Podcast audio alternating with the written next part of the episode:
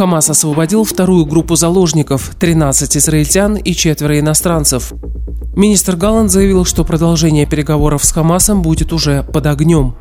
Через 8 месяцев сын Нетаньяу вернулся в Израиль из США. Далее подробно об этих и других событиях.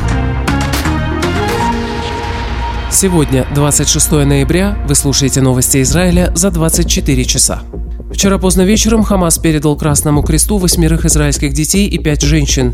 На КПП Кэрем Шалом их приняли сотрудники службы Маген Давид Адум. Хамас освободил 17 человек, 13 израильтян и четверо иностранных рабочих. На первом фото автомобиля Красного Креста израильтяне разглядели Шарон Авигдори, похищенную вместе с 12-летней дочкой Ноа. Отец Ноа Хэн Авигдори был одним из самых неутомимых активистов штаба семей заложников.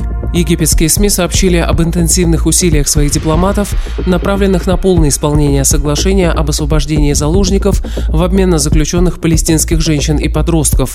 Как сообщила корпорация Кан, египетские посредники пообещали Хамасу, что ночью в Газу будут пропущены еще 100 грузовиков с гуманитарной помощью, чтобы обеспечить исполнение обязательств Израиля по поставкам гуманитарных грузов в северную часть сектора. Кроме того, египетские посредники пообещали Хамасу, что Египет будет контролировать соблюдение запрета на полеты беспилотников над южной частью Газы. На нарушение этого запрета со стороны Израиля пожаловался ранее в эфире Аль-Джазиры заместитель генсека исламского джихада. Вчера, на второй день прекращения огня, министр обороны Юав Галланд впервые приехал в Газу и провел оперативное совещание в штабе дислоцированной там армейской группы, сообщила пресс-служба Министерства обороны.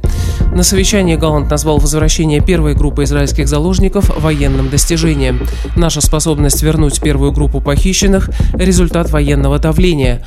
Пока есть военное давление, они хотят передышки. Когда давление усиливается, они хотят еще передышку. Когда мы усиливаем давление еще больше, они готовы выйти с предложением. Вот и весь метод, сказал министр обороны. Он добавил, что мы не можем прекратить военную операцию до тех пор, пока не освободим всех похищенных.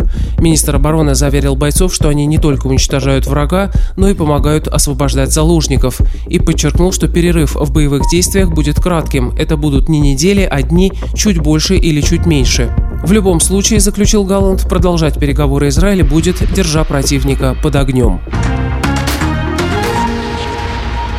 Война в Газе будет продолжена сразу после завершения периода прекращения огня, заявил накануне начальник генштаба ЦАЛЯ генерал-лейтенант Герца Олеви. Он заверил, что операция будет возобновлена в полном объеме с тем, чтобы оказать давление на Хамас. По его словам, это создаст условия для освобождения оставшихся заложников. Олеви добавил, что уничтожение Хамаса остается одной из целей войны. Истребитель ВВС «Саля» сбил накануне вечером над Красным морем беспилотник, который следовал по направлению к Эйлату. Летательный аппарат не проник в воздушное пространство Израиля. Ранее жители Эйлата сообщили о взрывах, которые были слышны в городе. Министерство здравоохранения палестинской автономии сообщило, что вчера в перестрелке с израильскими военнослужащими в Джинине двое боевиков погибли и семеро были ранены. Ранее палестинские источники сообщили о том, что израильские военные окружили в больницу в Джинине, террористы открыли огонь по военнослужащим, завязалась перестрелка. Директор больницы в Джинине сообщил журналистам, что военные блокировали все входы и выходы, больница не может принимать раненых.